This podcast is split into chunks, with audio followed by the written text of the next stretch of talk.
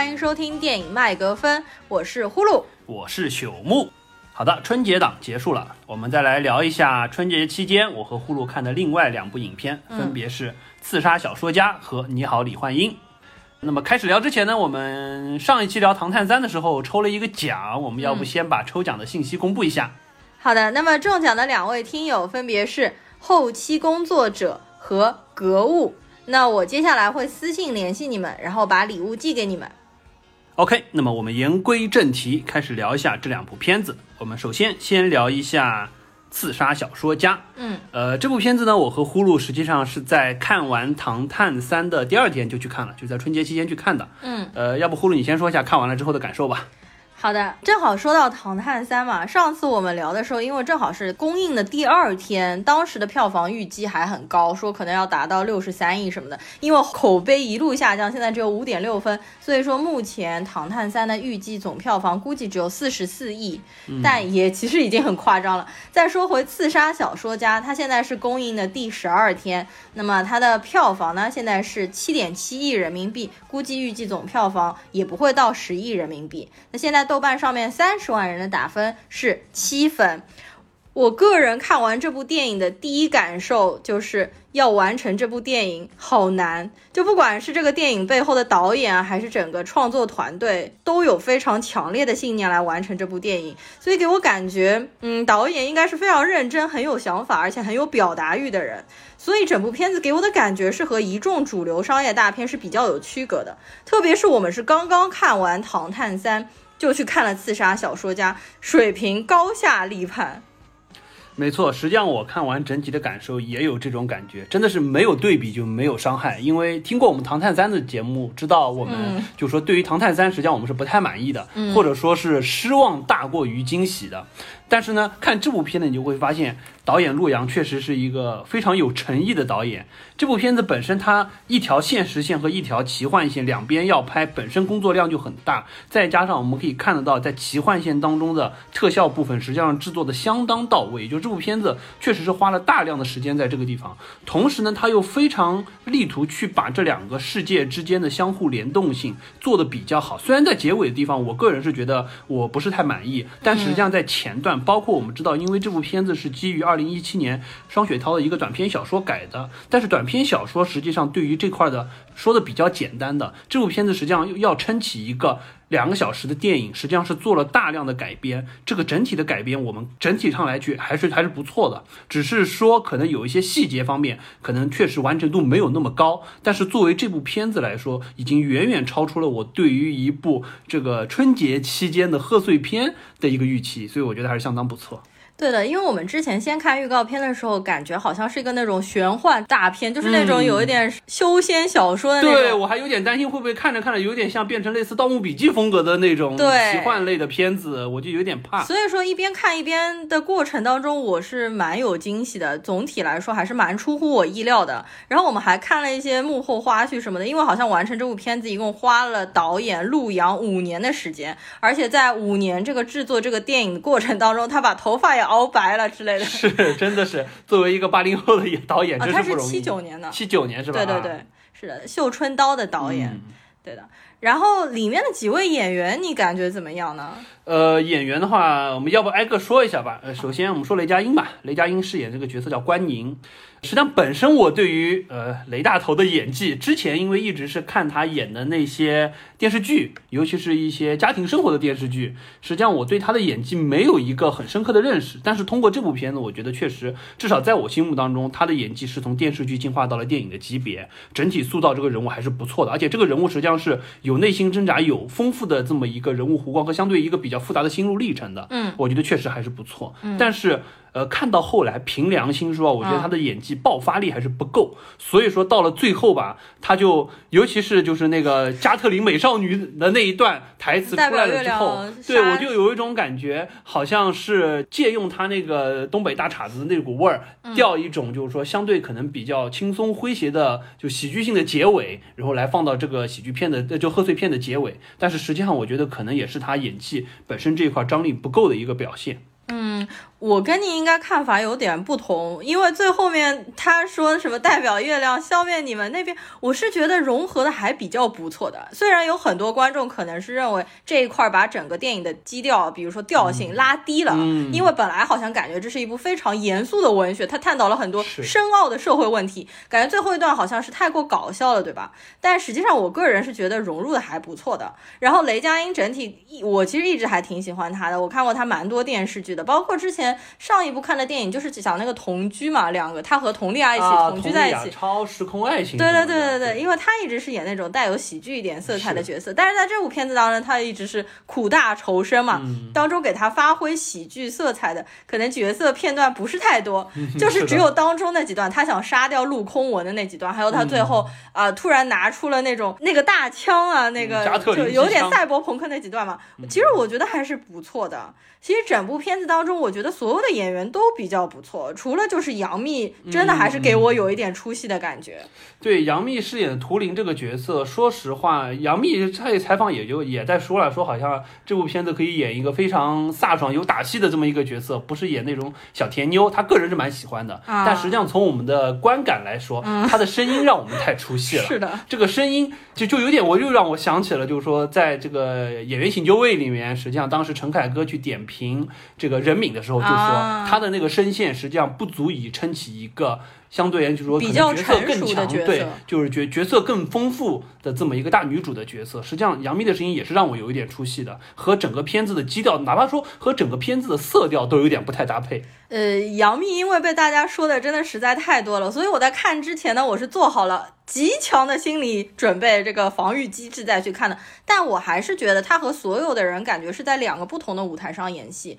不但是他声音的问题，他当中演戏的时候，我觉得也是没有表情的。除了他打戏的那几个片段，我觉得他打斗的场景、身手等等，感觉是比较不错。但是，一旦要他说台词和有正面的那个面部表情的戏，都比较垮。我是我是个人这么觉得，杨幂可能还是就是演一些古装戏相对而言更好，因为古装戏面部表情没有那么多，她整个扮相出来。因为我最早也是看她《仙剑奇侠传》啊之类的出来的，所以说我觉得那一类型的戏可能相对更合适一点。除了小演过的几部时装戏，我是个人都不是特别喜欢。当然这个我们也就不多展开了吧。对对对。而另外说一下里面就饰演陆空文的这个角色，嗯，说实话，我和呼噜当时看的时候，我和他一直还在纳闷说，对这个现实线和奇幻线的陆空文是一个人吗？真的很不像。那么这位演员呢叫董子健，确实这部片子让我还是对他蛮刮目相看的。他的两个对于两个完全不同形象的塑造，而且让我们都会有一种好像真的是判若两人的感觉。我觉得塑造的是挺好的。嗯，因为他形象真的差的很大，然后一边看我就一边在想是不是同一个人。然后后来看到是董子健，但是我其实之前对他也不怎么了解。然后我看到他之前应该是演了一部二零一三年国产的口碑还蛮不错的校园剧，叫做《青春派》。这部剧我还。就在刚刚就下下来，打算今天晚上看一看，因为他好像是因为那部剧还拿到了一个影帝的奖，然后是一个九零后的影帝。呃，另外呢，最后就是说一下这里面那个小女孩小橘子，嗯，一看啊，又好眼熟，又是她，就是隐秘的角落里的普普，包括在摩天大楼里面演 Angelababy 小时候的那个小女孩，现在就是哪哪都是她，这一年被她的剧要刷屏了，感觉是的，没错。啊，另外再说一下郭京飞啊，实际上就他在里面饰演的就是那个黑甲。嗯，就是那个独眼盔甲，包括一开始的那个老头也是他。嗯，实际上他的这个角色吧，我觉得一定程度上来说，就这个角色是蛮讨喜的一个角色，因为他用一种非常逗逼的这个言语和腔调，给这个相对比较就是说奇幻的世界带来了一丝缓解。嗯，而且一定程度上也会让观众觉得，哎，好像还蛮好玩的这个角色，包括他的口音以及他的很多性格，蛮有意思的。嗯，但实际上一定程度上回过头来，我再仔细想一想，我会觉得。呃，这个角色的缓解作用，实际上是为了去，呃，让观众对于这个这个所谓的奇幻世界的史诗感相对比较弱，而起到的这么一个缓冲剂。而且这个角色实际上一定程度上，到最后实际上就是一个我们所谓的工具人或者工具甲。对，因为他就是帮助一个非常弱鸡的主角一路去打怪升级的，他并没有一个，他就是他他自己的自我动机。并不是很明确，它和现实世界的对应性也不强，包括实际上本身这个角色，说实话，就是说他的正邪性很难去判断。嗯，所以我觉得这一块确实是让我们觉得，就我回过头来，我会觉得这个角色蛮可惜的。嗯，他的这个角色实际上一出现，就让我想到了《寄生兽》里面的米吉，就是小那个手嘛，就是小右，因为整体的感觉都非常像。他当中。呃，有几段杀人的场景，其实还真的蛮血腥的，就一下子左右伸出很多刀啊什么的。那边当中带有很多场景，其实还让我想到了我个人非常喜欢那部恐怖片《寂静岭》，包括《寂静岭》最后的那个小女孩苏醒过来之后大开杀戒那几段，和里面黑甲都有点类似。黑甲的这个角色呢，因为一开始就给人感觉好像是蛮插科打诨的，我觉得也有可能是导演。在他本来想自己坚持的很严肃的艺术性上面，但是他多少也要向这个市场屈服，所以可能还是要塑造一些比较幽默搞笑的这种人物，能把节奏缓一缓，对，来吸引大众嘛，来观看这个电影，对的。啊，说到这个节奏感上，实际上就是说，我们刚才也提现实线和奇幻线，实际上我对这部片子，呃，比较满意的一点就是，我们刚才也提到，看之前看预告片，我很担心的是，它是一个以奇幻线为主的，甚至说可能现实线只是一个头和。尾从一开始的现实线穿越回去了之后，大段就是好像是一个穿越剧，进入奇幻线，最后再回到现实这么一个故事。还好它不是，它实际上所有的奇幻线，目前看来这部片子是为现实线服务的。奇幻线实际上是穿插在现实线当中，告诉你这个奇幻的世界怎么样在小说家的笔下去影响到了现实世界，帮助现实线的剧情推展的。我觉得这一块是很好的。所以说整个基调我们可以看到，它的颜色就是偏暗的，它整个的这个调性实际上是偏压抑的。在这个过程当中，通过奇幻线。明亮的视觉效果，以及当中一些相对比较有意思的情节，帮助你继续往前走，确实一定程度上就是也作为一个相对比较好的调和，让它能在不管是像《唐探》也好，《李焕英》这种实际上比较主流的贺岁片的基调之下，确实也能取得一个相对比较好的票房和评分的这么一个结果。嗯，好，那么接下来我们就稍微说一下，就是对于这部片子的剧情啊、设定啊，包括视效啊、幕后啊一些信息好了。呃，我们先说视效好了。实际上，视效是我和呼噜相对惊讶点很大的一点。确实，这部片子的特效场景，至少让我是惊讶到了。嗯，呃，因为这部片子实际上我们看幕后知道，它是一个全国内的团队去做的这么一个视觉特效。整体上来说，我非常满意。其中有有有有两个场景是我最满意的，一个就是在奇幻场景当中工程系的那一段热气球飞龙，对，那个确实燃烧的巨龙，它本身就是说奇观性很强，而且确实之前从来没有看到过。再加上它整个对于就是说，虽然我们说可能会有一点类似于就我们之前看到的，不管是像魔界工程也好，或者说一些其他的这种奇幻大片当中的工程的感觉有一点像，但是确实具有很强的中国特色。而且这部片子，因为我们看到导演实际上当时就取了应该是北魏年间的一些。剧就是说整个场景的设定，再加上这种非常有中国元素的攻城战的方式，我觉得确实让我眼前一亮。那还有第二个场景，就是第一次黑甲脱离下来，在庭院当中去救陆空文和那个小女孩的那一场战斗，虽然比较血腥，在雨当中，但是确实整个所有的动作设计以及特效展现出来的连贯性。让我很惊讶，我没想到国内现在已经能做到这个程度，确实这两场让我非常惊喜。对，这两场戏也是我印象非常深的，一个就是燃烧的巨龙，就是点着灯笼的那个巨龙，那个段也非常的漂亮。然后后面你说那场打斗戏，应该就是全剧最血腥的一段戏。是的，对，因为这个电影实际上在国外放的时候，它应该是有 strong violence。就是有建议有暴力啊什么，那段就是我说很像那个寂静岭里面的那个伸出大刀然后乱砍乱杀，当然寂静岭里面要更血腥一点，还有各种呃刺入人身体的钢丝啊什么之类的。但是这两段我还都是挺喜欢的啊。完了之后呢，它里面那个红甲武士，其实这个我觉得也是做的挺好的，然后我个人也是蛮喜欢的。红甲武士这个。实际上也很像寂静岭，对吧？里面三角头带着那个对，因为第一段开始的时候，陆空文和那个小橘子他们两个是被红甲武士追到了一个地方，然后那个红甲武士当时给人的感觉不是想要追杀他们吗？但是因为我就想到寂静岭，因为寂静岭当中的那个肌肉三角头的那个男人是为了保护女主角的，所以我当时就在想，会不会这个设定里面红甲武士也是来保护这个小女孩的？结果后来是真的是那个劈开。开了之后，里面实际上就是他爸。这个设定倒是不会让人很出乎意料，但是这个红甲武士的形象设计的，我觉得还是我挺喜欢的。对，另外再提一下里面关于这个赤发鬼的塑造，呃，这个实际上我当时看了，只是感觉还不错，我没有意识到这个这个赤发鬼的特效塑造实际上有多难。我后来看了一些幕后的采访，采访陆洋导演，包括采访视效制作的团队。本身这个赤发鬼的制作，一方面它的面部捕捉非常的精细，而且关键是在于，因为我们知道这个影片当中的赤发鬼实际上是一个巨人的形象，嗯，他比正常的人要大很多，所以说当这么一个巨人的面像处在一个正常的人面前，所以他的面部细节会得到放大很多倍，所以说所有面部肌肉的。抖动以及做各种表情时间肌肉的牵连，甚至还牵扯到，就是说，因为你是一个人的脸，所以说你脸上有胡胡须和毛发，这些胡须和毛发在你脸部肌肉动的过程当中，这些毛发的走向和朝向都会有变化。所以说，实际上本身视效在这一块是花了大量的功夫的，这也是才让我们看起来，当时我会觉得，哎，好像还蛮真实的，不会觉得这个视效特别假。因为这个当中，我刚才提到那些也哪怕稍微有一点放松了，我们会觉得这个视效好五毛啊，好 low。啊，嗯，实际上看出来没有这个感觉，也就是说，这个真实的背后是花了大量的钱去做的，所以说这块我觉得确实是蛮惊喜的。嗯，当然你要说视效不足的地方，肯定也有，比如说第一场佟丽娅出来在悬崖上的那一场，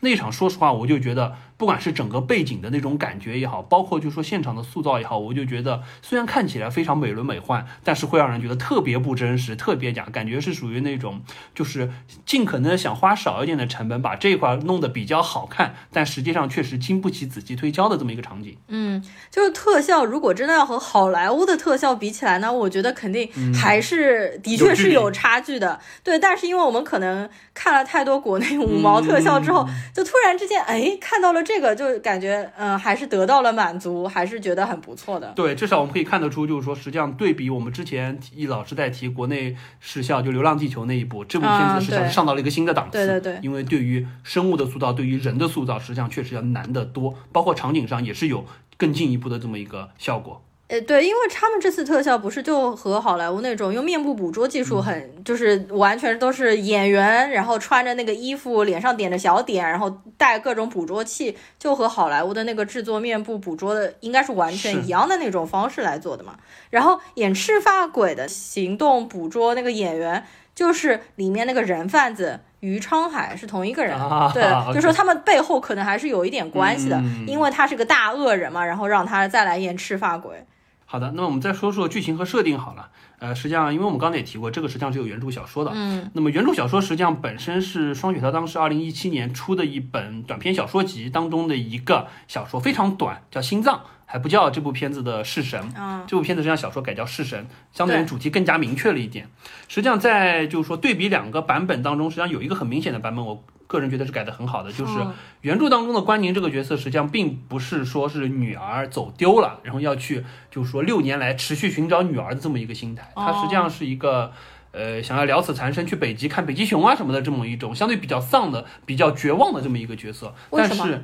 具体我有点记不太清楚，没有他女儿的设定，没有他女儿的设定，对，所以说到了这部片子当中，实际上改成了一个相当于是寻女心切，并且执着于寻找女儿六年，已经深陷在这么一个思想漩涡当中的这么一个父亲的角色。所以说这个我觉得对于就是他最后能接受说，OK，我现在找到了这个人贩子，我要我和图灵达成交易，一命换一命，我把小说家杀了，你把这人贩子交给我，我来惩罚他。我来报仇，这种感觉我觉得是更顺畅的。嗯，所以说我觉得这块是相对比较好的，而且对于就是说关宁这个角色的塑造，实际上就拔高了很多。嗯，我觉得这块是我觉得相对比较好的。但是实际上呢，还是有一些呃，有一些让我觉得就可能不是特别满意，或者说是就强迫症觉得经不太起推敲的地方。就比如说，作为这么大的一个已经算是垄断型的财团。他要去杀陆空文这么一个名不见经传的小说家，对，需要这样吗？有各种各样的手段，真的没必要花那么大功夫找这么一个替身杀手来杀，真的没必要。再退一步说，他的目标实际上是希望他的小说不要再写，不要再出版。那你可以有很多种方式，你哪怕找个黑客把他的网电脑黑了，或者说找人把他的东西都偷了都可以。所以说，这当中实际上有很多东西是经不起推敲的，就是这个坏人这一方的动机和实现的手段。他为此执着于要把他杀掉。虽然我们可以说，OK，那背景实际上是希望他们当年的恩怨，他们父辈的恩怨，在他这个地方做一个了结，不要让你以后再来找我麻烦了。实际上，在小说当中也是有这么一个背景的。但是在这里，实际上我们看的过程中就会觉得，坏人好蠢呐，坏人好傻，坏人干事怎么那么不靠谱啊？会有这种感觉。那这可能是呃稍微弱一点的地方。那这个李牧他不是有一个神灯那个 app，就是说他可以监视所有人的言论啊，或者是所有的记录下来的那些东西。那他要是用这个东西去杀掉陆空文，不应该是分分钟有很多种办法。对，而且加上他手下有一批这种超能力者，是很奇怪。就超能力者这一段，我是觉得是这个整部电影当中让我觉得是不太和谐的一个音，就是那几段怎么感觉跳到 X 战警去了。因为一开始那个关宁他扔石头那一块嘛，我已经觉得他已经有一点奇怪，有一点奇怪。为什么要设定这样的功能？然后再加上后面另外两个那个超超能力者嘛，啊，我就特别不喜欢其中那个放电的人，放电的那个是吧？然后那一段可能还是因为想要在电影当中增加一些打戏啊，增加一些笑料，所以才加上去。但是说实话，原著小说当中没有超能力，没有，而且我也觉得这个超能力实际上没有必要。第一。你打戏，你有很多种方式加，不一定要看超能力的打，除非你之前就铁了心的说，我就是设定好了要有超能力的打斗，完了之后再把超能力赋予几个角色。而且关宁的这个会转弯的石头的这个功能，说实话也没有什么特别必要的作用。完全没有这个功能，一点问题都没有，所以我也是觉得这个超能力有一点败笔。如果说本身这个就什么李牧这个角色，他是希望手不沾血，并且相对比较能嫁祸于他人的方式，把这个小说家干掉。他找关宁，包括因为说好像说，因为你的女儿也叫小橘子，他文章当中也写了小橘子，这样你把他杀了，警察自然而然怀疑你，这样我可能是安全的。但是你别忘了，他手下那帮死士可都是真的是不要命的刺杀。对不对？不是说好像我希望我这边是兵不血刃的，没有这种状态，你就会觉得前后他的动机和逻辑非常不对应，这块就比较尴尬。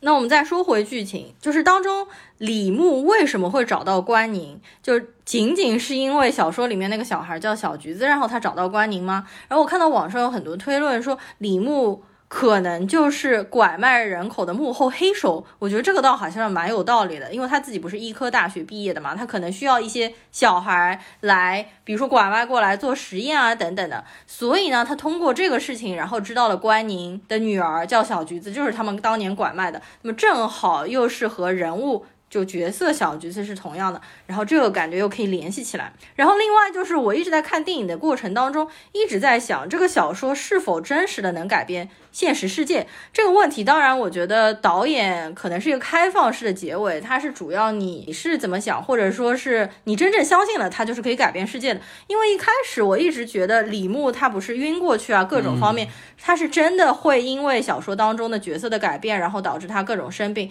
但是看到最后。却让我感觉整个戏像是李牧自己自编自导自演，就是他晕过去，不管是生病还是流鼻血啊，各种又像是他自己装出来的，或者说他本来就有病，但是他把自己的病和小说结合了起来，然后利用这个说辞去说服关宁去杀他，然后隐瞒了真正的真相，所以我就觉得是不是？比较有多异性这个角色，包括影片的最后结尾，关宁在现实生活中也看到了自己的女儿小橘子，但是那个小橘子应该是正好转过头，然后影片就结束了。那这个东西到底是幻想呢还是真实的？这个可能都是让读者和观众自己去思考。没错，这块实际上明显导演也是。不准备把它挑明了说，很多地方暗示我们确实好像就是说，呃，小说是可以影响到现实世界的，包括最后那个地方实际上是暗示的比较明显的。不管是小女孩，肯定就是那个小女孩，包括就是说旁边的那个小乞丐的那个大大哥哥，实际上就是一开始让关宁听到了在唱他唱给小橘子那首歌的那个男孩，对，就是他俩在一起的话，那肯定就暗示的这个一定就是小橘子，但是呢。脸没有转过来，就像我们说这个《盗梦空间》最后小孩脸没有转过来一个道理，他不会让你去看清真相。导演可能也不想说把这个地方说得很明确。嗯，实际上我觉得这块还有一个原因是，呃，虽然一定程度上。他想让大家相信这是小橘子，这样的话结尾相对更美好一点，确实也是改变了现实世界，女儿是有可能能找回来的。嗯，但是这部片子，呃，它最终它整体的两个世界的互动性，我们一直在网上很多人说就讨论两个世界的互文啊这种说法，实际上我觉得它是不成立的，因为最大的问题在于什么？就是第一，奇幻线最终结尾从关宁接过笔来开始走加特林搞笑路线之后，嗯，实际上。这个互文的结构就被打破了，因为真正好的两个世界的互动性，实际上应该各自独立又相互影响，两个世界有自己的一套运行规则，没有一方可以服从另一方的强硬干涉。也就是说，陆空文实际上写小说为什么那么痛苦，实际上是因为他不可以像关宁这样随意最后的去加一个。强硬的结局去改变整个世界线。实际上，每个人有每个人发展的动机，他需要有背后的心理逻辑，背后实际上甚至说。这个奇幻世界的运行也是有逻辑的，不是说你小说家笔下想怎么样就怎么样的，那这样才是一个所谓好的两个世界的互文。你可以影响到这边，这边也可以影响到你这边，这是一个比较好的模式。但是我觉得，自从关宁提起笔，这个东西就被打破了，所以说就注定了这个东西就奇幻世界已崩坏，现实世界那你就是现实世界。所以我觉得这是一个问题。其次，我觉得可能在这一块儿，呃，导演也不敢有那么强的雄心，说我真的要塑造一个两个世界可以联动的这么一个相对比较真实的、互相独立的一个世界观。因为这个的话，说实话，不是这样的一部小说可以解决的。这个实际上是有，就单独就一个别的事件就可以基于这两个世界的互动去做一个很深次的影响。甚至说，你如果说牵扯到这的话，你就会讨论另一个问题，就是。文字或者语言是不是具有改变世界的功能？不管是改变现实世界，或者说是改变虚构的世界，通过虚构世界再反过头来影响到现实世界等等。嗯，因为这块我稍微展开说一下好了。因为实际上就是说我最近也在正好正好看了几本书，实际上我觉得还蛮有意思，就关于文字或者语言是否能改变世界这个事儿。嗯，我们先从呃先从一本小说吧，一本小说叫《雪崩》。实际上，它应该算是在《神经漫游者》之后另一部就是关于赛博朋克世界的就大作了。呃，它应该是一九九几年的时候上出出面试的一本小说。好像是九二年。对，实际上那本小说实际上就塑造了一个什么呢？塑造了一个叫雪崩的病毒。那这个病毒实际上感染了之后，会影响到在那个赛博朋克世界当中。的现实世界和一个虚拟的就赛博世界，他们所谓的一个超言域的一个世界，可以影响到两个世界。这个就有点像什么？这个世界的塑造就有点像是我们比较熟悉的，像《黑客帝国》，它的就是说现实世界和就是说整个 Matrix 里面的那个世界，实际上是会相互影响的。而且你在现实世界也不是说可以随意干预到 Matrix 这个世界的，它有一套运行的规则。你可以通过一些软件的嵌入，我现场学会一些开直升机的技能，但是你没法影响世界的运作。包括我们说像头号玩家，实际上也是一个道理。在虚拟的世界当中，你可以去在那个 Oasis 的世界当中，你可以做很多事情，但是那个世界有那个世界运行的规则。嗯，你不是说是上帝。那回过头来说，实际上就是它核心的理念，就是说，就语言这个东西。它对于虚拟世界来说，实际上计算机的语言它是一个世界构筑的根本。那么在现实世界，人类的语言可能也是这个世界构筑的一个根本。也就是说，很多东西不是说是可以随意通过语言去改变的，你要遵循这个语言背后它在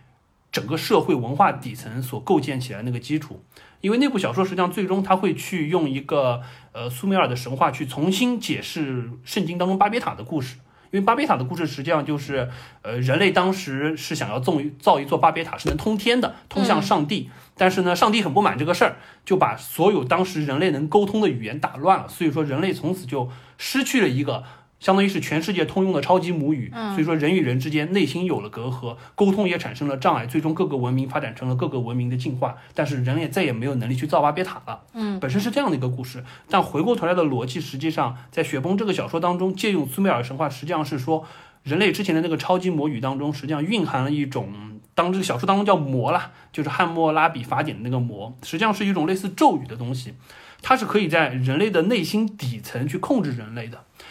导致的结果是什么？就是人类可以相互协作沟通，但是实际上他们失去了内心的自由。那巴别塔事件了之后，人类虽然失去了共同协作的这么一个基底，但是因为膜被打碎了，人实际上获得了内心的自由。那实际上最终血病血崩病毒实际上就类似于横跨在虚拟世界和现实世界当中的这么一种共通性的语言。它可以通过计算机语言的方式去影响虚拟世界，改变那个世界。就像在这就是我们如果是放到这个小说当中来的话，就是就像陆空文的笔可以改变奇幻世界的走线。嗯，但同时呢，它又是一种人类社会的语言的一个基地，它可以一定程度上改变我们真实社会的一些构筑。就是说，因为你在使用这种语言。对于你的文化，对于你的思想，对于你的逻辑观念产生了影响。回过头来说，就有一点像，如果说你陆空文按照这个方式去写这个小说，实际上你的小说面试可能影响到了很多人，这些人实际上一定程度上成为了改变这个世界的一股力量，导致了，比如说可能不是因为这本小说的面试，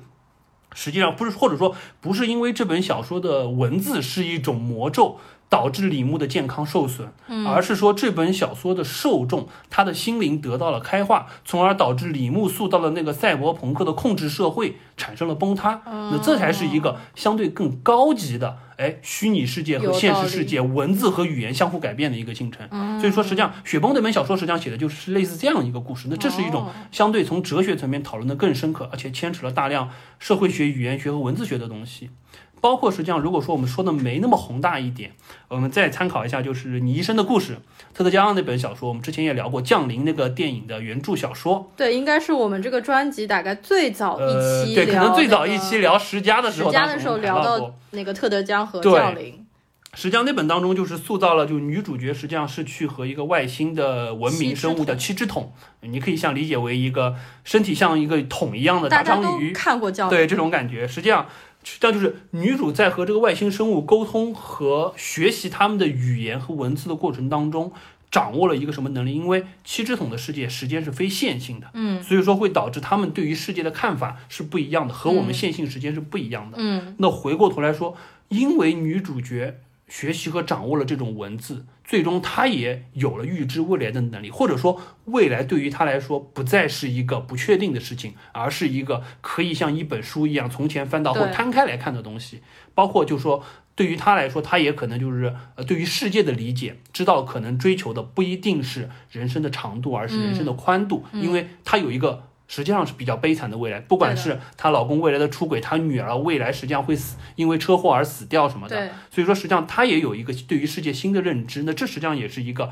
通过一个语言影响到了一个人对于世界的看法，进而去改变了一个人的人生的这么一种状态。那这实际上也是一种相对比较好的塑造方式。所以我觉得实际上就是说，如果说往深里挖，往哲学里挖的话，实际上是应该走这两种风格的走向，这才是真正所谓。两个世界能相互影响，或者说是文字和语言能改变这个人对世界，或者说这个世界对人的一些影响。当然，这部片子明显没有办法需要，或者说没有就是说那么强的对那么强的高度和野心，说我要挖到这个层级。对，但是按照陆阳导演他的心态和他的诚意。我觉得他之后的片子很值得期待。嗯，如果说假以时日给他一个更好的资本市场和一个更好的就是说资源调动的能力的话，很有可能我们未来能看到一部类似这样既有深度又可以让我们在画面和剧情上都特别满意的片子。嗯嗯，对的，你说的很好。因为雪崩我是没有看过的，但是雪崩好像是被誉为就是后赛博朋克的一个小说的代表，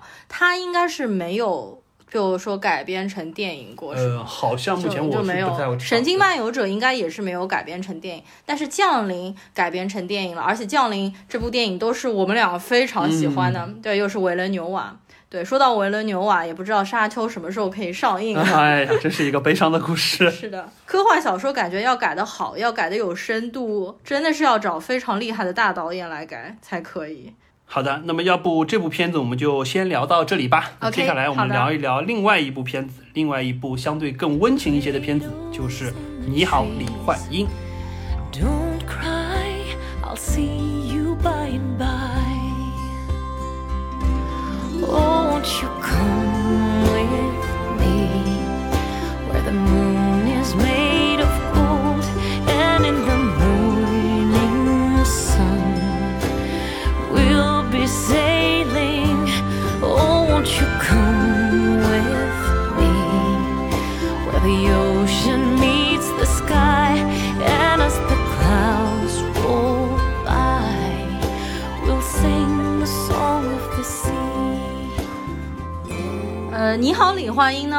昨天才刚去看的，因为我之前就寒假上课太忙了。李焕英的话，现在口碑一下子就是飙涨嘛，他现在应该在豆瓣上面已经有七十七万人的打分了，分数还是坚挺在八点一分。他现在的票房已经超过《唐探三》，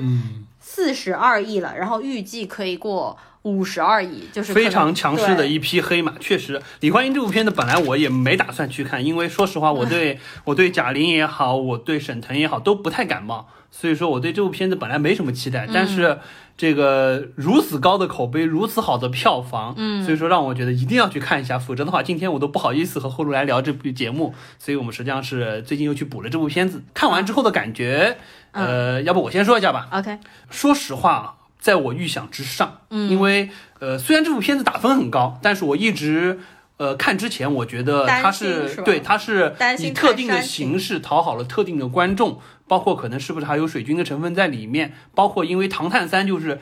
被被压的太厉害了，那么自然会有一部片子被冒上来。那这部片子是不是就因为这样子冒上来的一部片子？看完了之后，确实我觉得，呃，虽然说整体的观感当中还是有瑕疵的，但是我觉得最让我觉得感动的一点就是最后的那个反转。突然让我觉得，对于这部片子回过头看一些当中的细节，以及他对于母爱上升到的一个高度，确实是我没想到的。尤其是因为这部片子，二零一六年的时候，实际上贾玲是把它作为一个小品，在浙江卫视的《喜剧总动员》上是上过的二十分二十五分钟的一个版本。所以说，在那个版本之上，实际上他做了一个很强的改造和一个非常让我。完全没有想到的反转的升华，所以我觉得这块是让我最惊喜的一点。嗯嗯嗯，我跟你看法差不多。然后在看李焕英之前，因为很多学生都跟我讲了结局有一个反转，然后结局会出乎意料，所以我在看的过程当中就一直猜，一直猜。我甚至都猜到一些其他的方向。我们俩都没猜对。我当时以为就是他回到过去了之后，那个李焕英和黄龄。王丽王王丽王玲王玲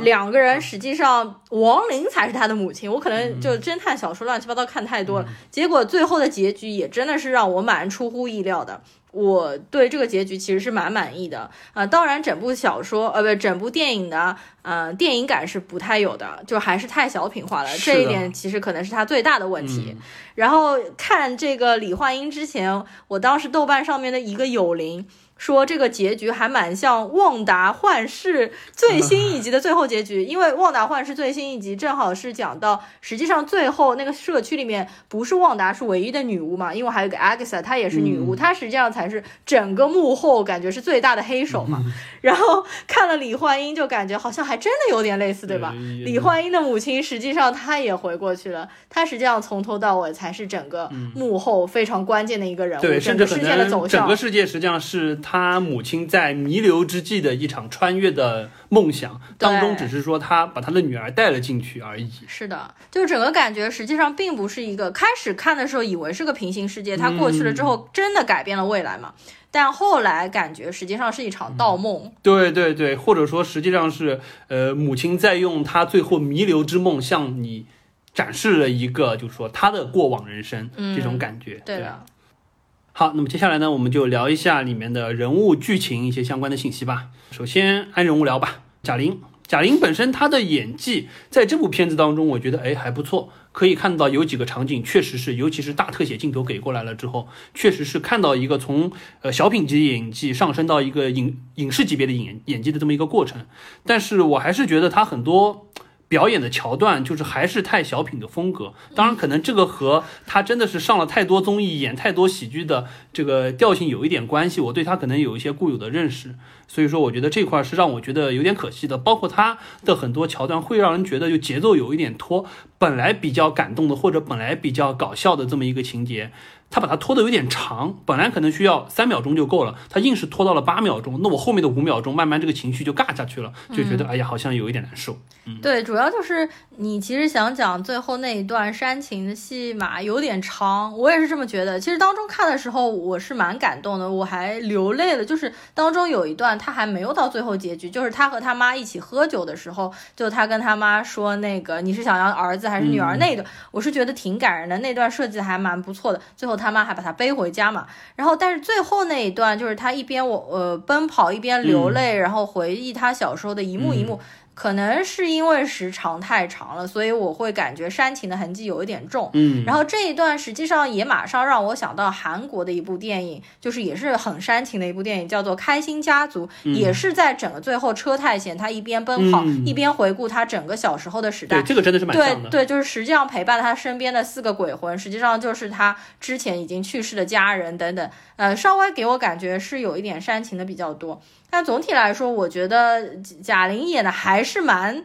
动人的吧，就是还是蛮打动人的。当然，他当中的表情就是你不知道他是在哭还是笑，对他哭和笑的感觉实际上是 是一样的，同一个表情。对，在最后一路哭一路哭，实际上你乍一看，你好像感觉他是一路在笑，对吧？对，这点确实我也发现了。嗯，然后看之前我是完全不了解，所以我不知道贾玲拍这部电影是献给她的母亲的，我也不知道她的母亲真实就叫李焕英，一直是到最后她放出她母亲的照片，这个照片我觉得真的和贾玲一模一样，就是贾玲和她瘦的时候一模一样，对，和她瘦的时候的一模一样，包括酒窝位置什么的都很相似嘛。我看了之后才去了解，才知道贾玲的母亲真的是在贾玲十九岁的时候，当时读大学那一年，对，大一刚刚开学一个月就接到了她母亲意外去世的噩耗，而且贾玲当时也是想考北影和上戏，但是都失败了，然后她去考了中戏的成人教育，去读了那个戏剧和喜剧两个专业，然后他妈好像像是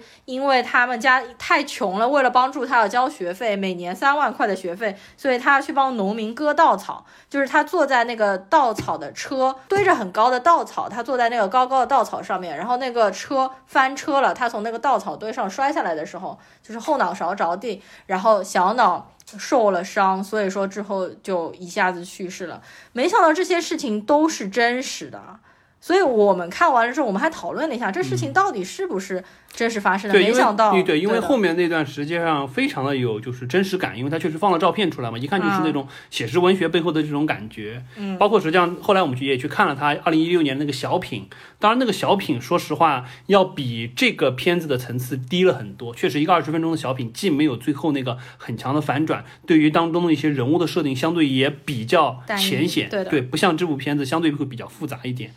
呃，OK，那我们再说说张小斐吧。张小斐实际上这个演员也是大家最近热议度很高，对，因为一直在说，实际上她是被低估了的演技。嗯，那好在有贾玲这个好姐妹带她走上了戏剧道路，才有了这么多被观众熟知的机会。不管是春晚上小品也好，怎么样，包括现在实际上能在这部对吧，可能冲击五十亿这个票房的片子当中当大女主，可能未来会就是说演艺路更顺，怎么样？呃，你是怎么看他的演技，或者说他整个人？之前我都是在春晚上面看到他的嘛，好像前几年春晚也一直，好几年上了。贾玲是不是一直在春晚小品里面演她妈妈？啊，对，就类似这种感觉，一直是这样。因为这次春晚里面不是也是贾玲，就是演她妈，是吧？因为我当时知道张小斐也是因为好像她和贾玲实际上年纪上差不多，但是贾玲演她妈一直是这个热点。但我其实本人对她都不太了解，因为她长相可能在一众小花里面不算出彩，因为她应该是和杨幂还有袁姗姗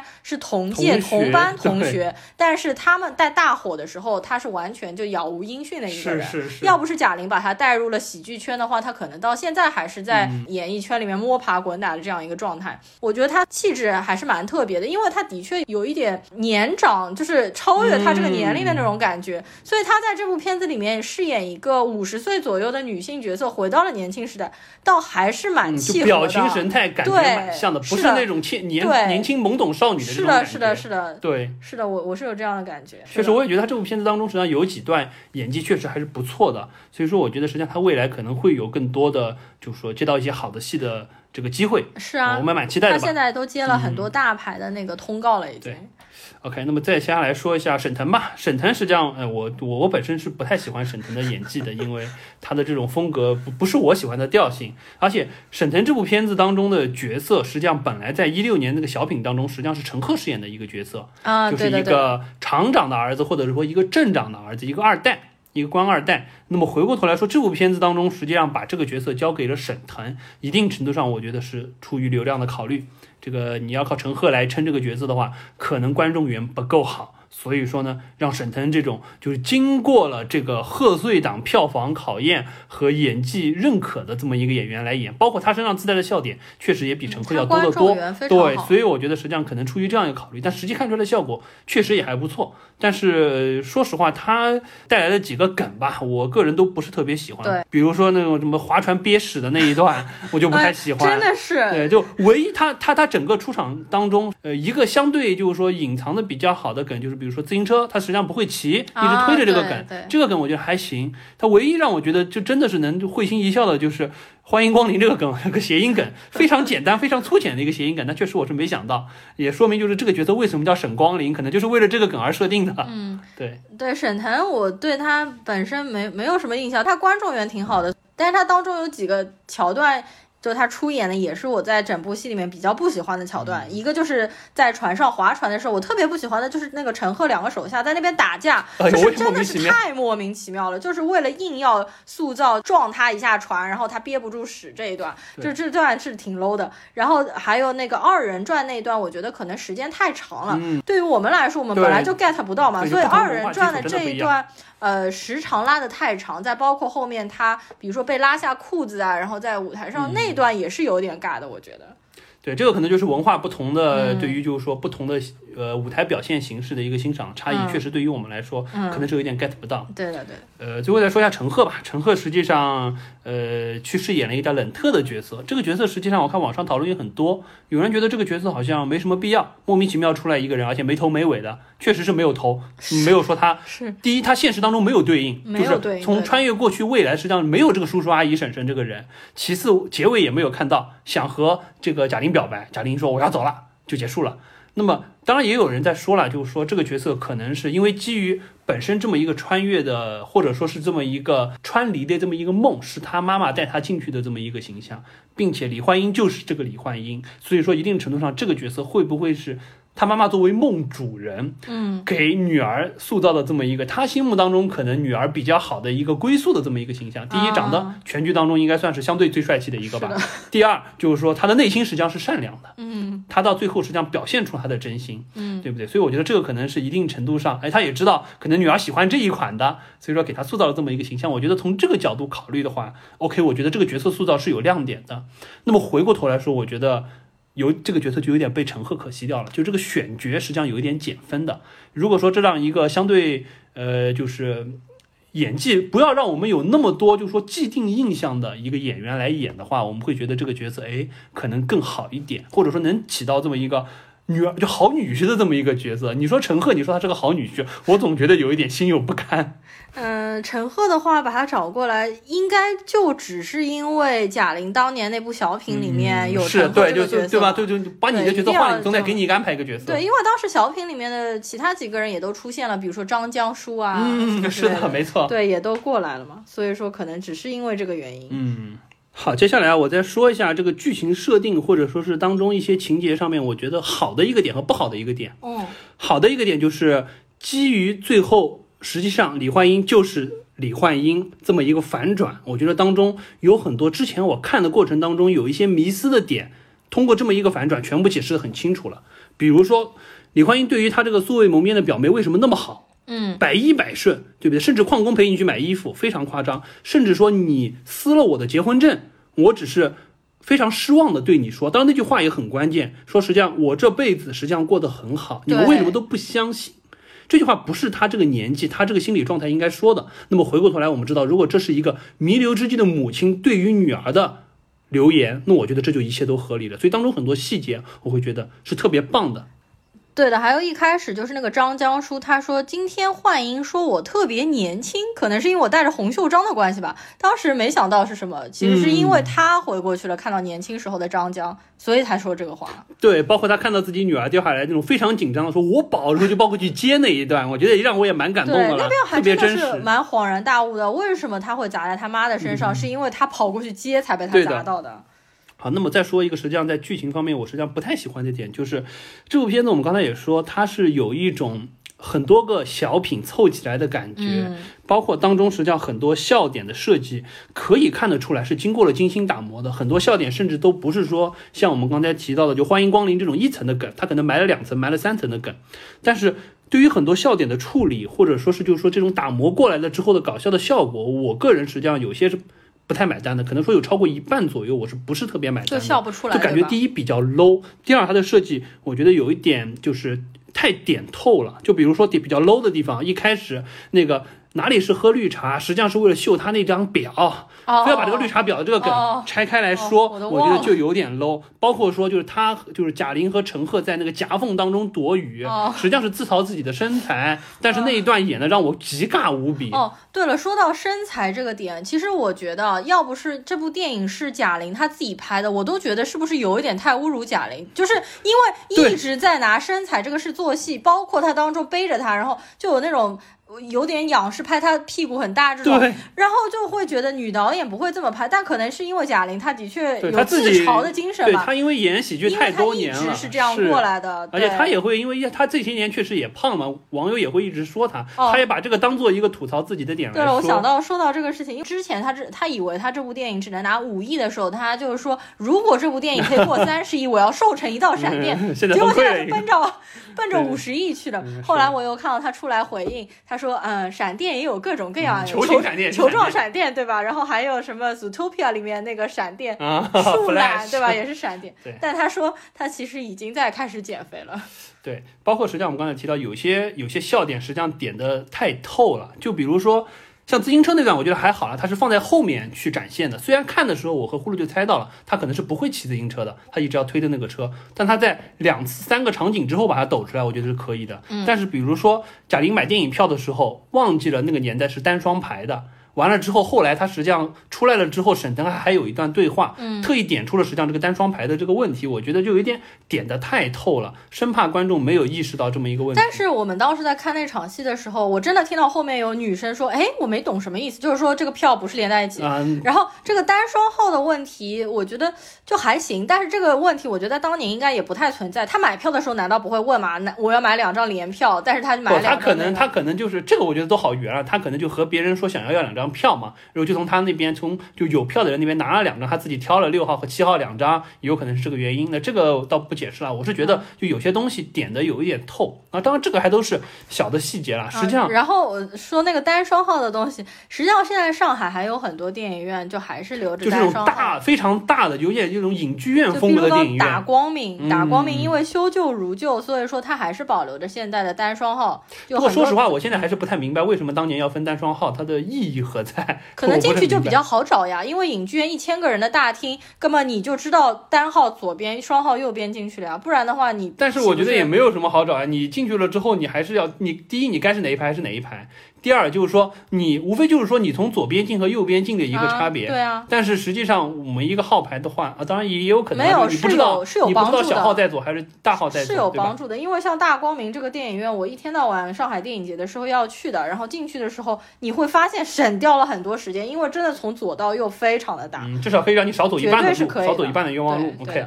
然后当中还有一段，实际上是我个人不太喜欢的，对对对，就是他当时说服了这个沈腾演的这个沈光林去表演二人转，实际上他的理由是我妈是一个喜欢幽默的人，嗯，所以说希望你就是能看到你身上更多幽默的点。但是幽默和搞笑，就所谓的 humor 和 funny 是两个不同的概念，幽默不等同于搞笑。表演二人转确实很搞笑，有舞台上非常搞笑的一个地方，但是搞笑一定程度上你是去取悦观众，但是幽默一定程度上你是去感染观众。甚至说是通过自嘲的方式输出一种个人的价值观去感染观众。我觉得它要比搞笑高级一个层级。所以说，你如果说通过二人转来解释幽默，我是不太喜欢的。对，而且你就是想想，哪有男孩会认为在女孩面前表演二人转，表演自己搬自己出丑，然后会让女孩喜欢上自己？这在现实生活中应该也挺少的吧？好的，那么最后我再说一个实际上蛮有意思的点，是我也是看完了之后想到的，嗯，就是在二零一六年那个小品当中，实际上就是说，在两个片子当中都会有贾玲帮母亲拉郎配的这么一个场景。啊，小品当中呢，实际上贾玲穿越回去的是她出生之前三年，然后呢，她当时想的是。那个片呃那个小品当中，她母亲李焕英实际上是非常迷这个陈赫演的那个，实际上是一个官二代，一直想说，哎，能和他说话就好了，这种感觉，觉得他是一个风流倜傥的帅哥。就贾玲帮他拉郎配角的感觉是，哎呀，没关系，我出生还有三年，你现在趁年轻嘛，你还可以再玩两年的这种感觉。基于这个动机帮他拉郎配的，最后实际上也没有这个反转，我觉得是一个相对比较简单的动机。那么到了这个片子当中，实际上贾玲因为她穿越回去是她出生之前一年，她也不知道她母亲和她父亲即将领证结婚，她想的真心是觉得她母亲过得太苦了这一辈子。如果说哎当年能嫁给这个。沈光林也许能改变自己的一生，即使可能会就是导致自己的出生不再是一个未来会发生的事情，他也觉得值得让母亲拥有这么一生，想要去改变他。只是说那个母亲是穿越回去的母亲，所以说他一个四十八岁的母亲，这个心坚爱生，不为所动。那么回过头来，实际上大家也在会提一点，就是说一个是女主的动机是不一样的。同时，我们也可以看得到，如果说在小品当中，陈赫那个角色真的对他母亲有好感的话，他俩是能在一起的。但是在这个片子当中，且不说沈腾演的这个角色实际上是搞笑成分居多，即使他真的是一个塑造的风流倜傥的，可能也没有用，因为你面对的是一个经历了人生大风大浪，并且是已经相当于是觉得此生足矣的这么一个女性，一个成年的女性，你的那些小花招可能也是没用的。就像是他拿出了那个可能当年很流行的那个新型的毛豆，虽然看起来巨 low 无比，但是也许哎当年可能真的能打动一些女生，但是在现在的李焕英看起来啥破玩意儿，对不对？所以我觉得这点还是蛮有意思的。两个实际上是有同样的做法，不同的动机，又有不同的心态在后面。嗯，然后我还看到网上有蛮多观众说，就是说。呃，不喜欢这部片子的原因是说贾玲忽视了她的父亲，就弱化了她父亲的作用，或者说是角色，对吧？对，不不是，就是说这部片子里面，因为他是想要拆散他父母两个，然后让他母亲去嫁一个厂长的儿子，走上辉煌的人生。那就是说，那对于。你爸的贡献呢？完全不提吗？我觉得这个好像没有办法太多苛求了，因为这部片子本身从最早小品的立意就是说是为了缅怀对去缅怀他的母亲，所以我觉得没有办法太过苛求。这部片子我觉得对于母爱的塑造已经刻画的足够好了。呃，对这这个事情呢，如果说性别调转过来来说的话，可能会显得很过分。就是说，如果他是为了让他的爸。然后找另外一个女人，然后大家可能就比较难以接受，是吧？倒过来可能稍微好一点，但总的来说，因为。这个电影也是在他爸的支持之下拍出来的，对吧？所以说他爸应该现在也是贾玲的经纪人，然后他爸在电影当中也是出现了。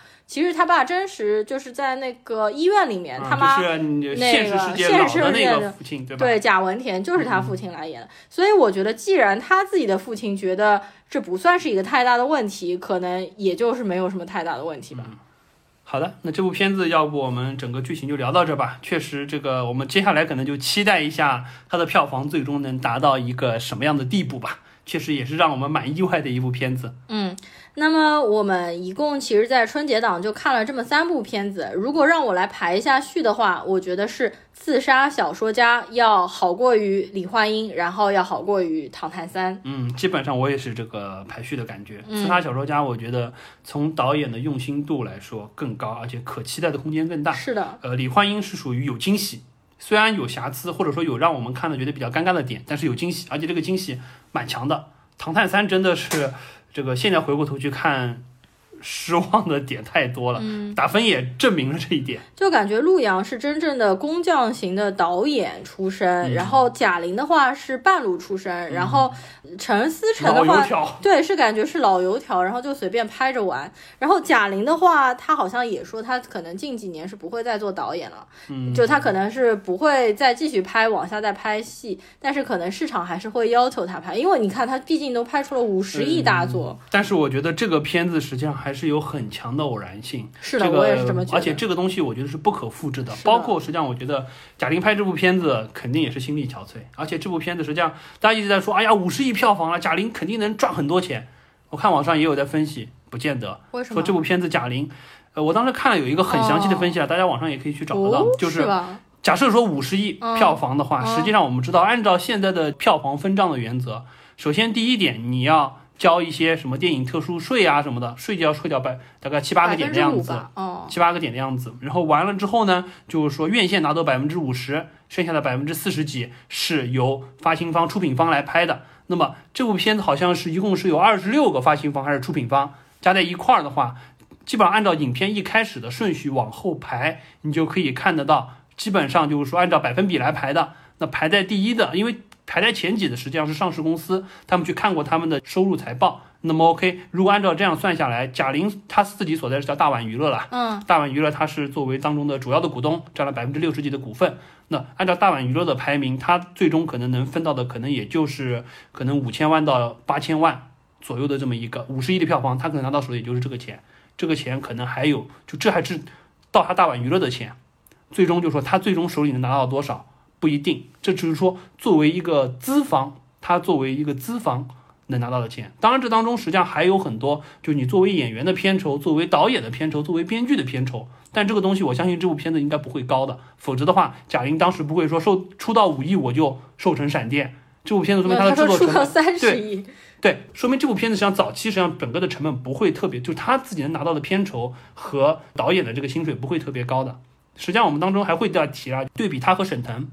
实际上他俩走的就是完全不同的风格。因为我当时还去，我还蛮好奇的，我就去扒了一下这个背后的故事。实际上，我们刚刚说贾玲所在的大碗娱乐。大碗娱乐实际上和贾玲是处于一个深度绑定的状态。资方当时出资成立大碗娱乐的时候，就要求贾玲，包括就是说另外的几个主要的核心的演员，需要在大碗娱乐从事可能五到十年的。就是，而且是独占性的这么一个业务，也就是说你不能和其他的人合作，而且你可能有竞业协议，你你也不允许再去通过别的经纪公司来，就是说演出一些片子，或者说是一些从事一些相关的演艺工作。嗯，所以说相对而言，就是它的收入来源基本上像这部片子，你就只能通过大碗娱乐在这部影片作为出品方所占的那个出资比例去分的当中的百分之几的票房，然后完了之后当中你按照你占的股权比例再去拿一点。片酬是另外的事情，但是我们说到实际上沈腾，我们一直觉得沈腾和开心麻花是在一块儿的，但实际上沈腾和开心麻花实际上是一个非常松散的合作关系，也就是说，开心麻花对于沈腾的约束力非常的低，沈腾完全可以跳开开心麻花去参加很多演艺活动，从而去赚取更多的钱，甚至说有一些新的投资回报都可以。所以说回过头来，他两个人实际上在完全不同的两个路径上去实现自己在资本市场的价值。所以我觉得这个是这个是资本市场的运作啊，这个我们就不展开说。但是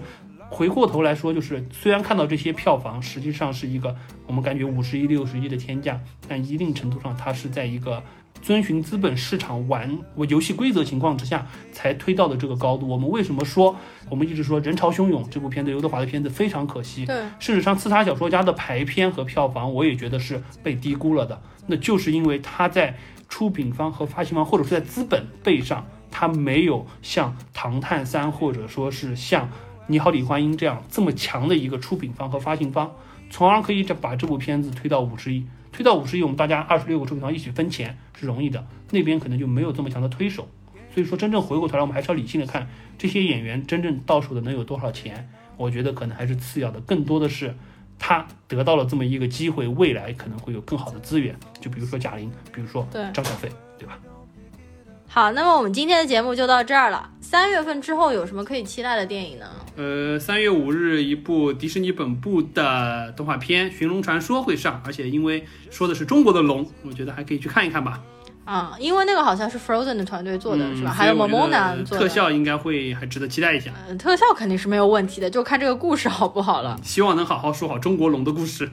嗯，好的，那我们今天的节目就到这里。喜欢我们这期节目的听友，请给我们打分，呃，不是 点赞和留言，OK 也可以了。哦，对，给我有空给我们专辑打分也可以哦。那下次再见，拜拜，拜拜。